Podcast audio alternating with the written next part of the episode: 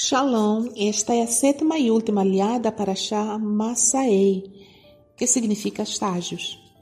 Antes da leitura faremos a Brahá. Baruch atah Adonai Eloheinu melech haolam asher bahar banu mikol ahamin venatan lanu et torato. Baruch atah Adonai noten hatorá. Bendito sejas, Adonai nosso Elohim, Rei do Universo, que nos escolheste entre todos os povos e nos deste a tua Torá. Bendito sejas tu, Adonai, que outorgas a Torá.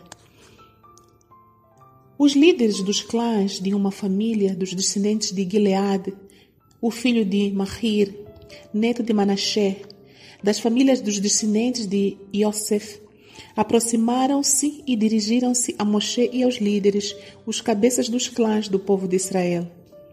Eles disseram: Adonai ordenou que meu Adon, meu Senhor, fizesse o sorteio da terra que seria herdada pelo povo de Israel.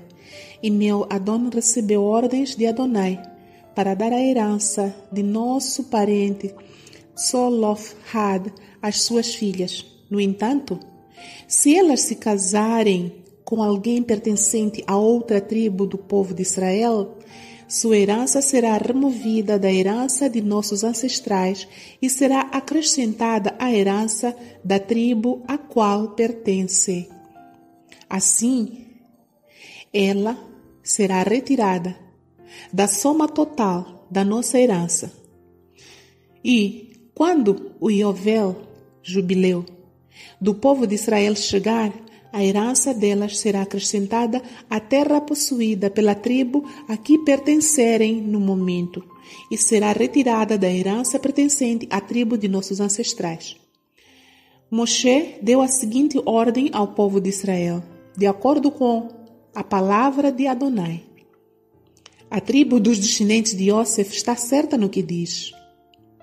Eis o que Adonai ordenou com referência às filhas de Solofhad, que elas se casem com quem acharem melhor, mas elas devem se casar apenas com os homens da família da tribo de seu pai. Desse modo, nenhuma herança do povo de Israel passará de uma tribo para outra, pois cada tribo do povo de Israel deverá manter a terra como herança pertencente à tribo de seu pai. Toda mulher que possuir herança em qualquer tribo do povo de Israel deverá se casar com alguém da família da tribo de seu pai, para que todo o povo de Israel permaneça com a posse da herança de seus ancestrais. Assim, nenhuma herança passará de uma tribo para outra, pois cada uma das tribos do povo de Israel manterá com ela a sua herança. As filhas de Zolofhad fizeram como Adonai ordenou a Moshe. Mahla, Tirzá, Ogla, Milcá e Noah, todas elas casaram-se com os filhos dos irmãos de seu pai. Elas se casaram com membros das famílias dos descendentes de Manassé, o filho de Yosef, e sua herança permaneceu na tribo da família de seu pai.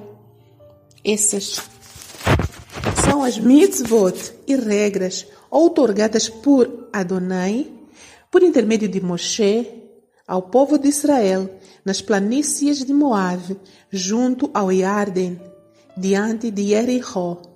Amém. A bênção após a leitura. Baruch אתה אדוני אלוהינו מלך העולם, אשר נתן לנו תורת אמת, והיו נתן בתוכנו. ברוך אתה Adonai noten hatorá. Bendito sejas, Adonai nosso Elohim, Rei do Universo, que nos deste a Torá da verdade, e com ela a vida eterna plantaste em nós. Bendito sejas tu, Adonai, que outorgas a Torá. Amém. Amados, nesta última liá, vemos a orientação de Moshe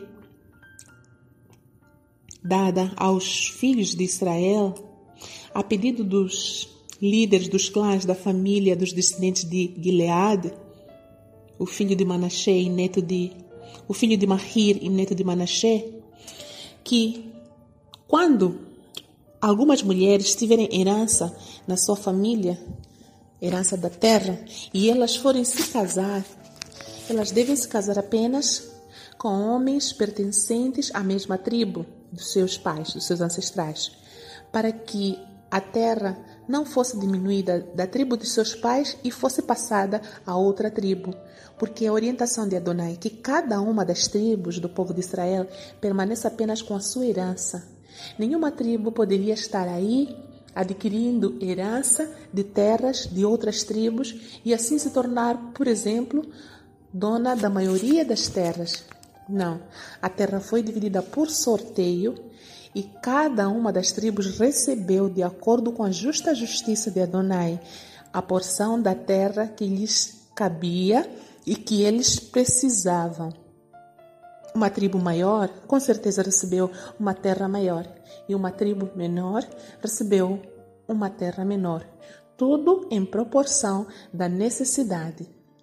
É assim que podemos constatar hoje em dia, nos nossos tempos, para a nossa vida, o Eterno dá a cada um conforme a sua necessidade e conforme cada um pode suportar manejar.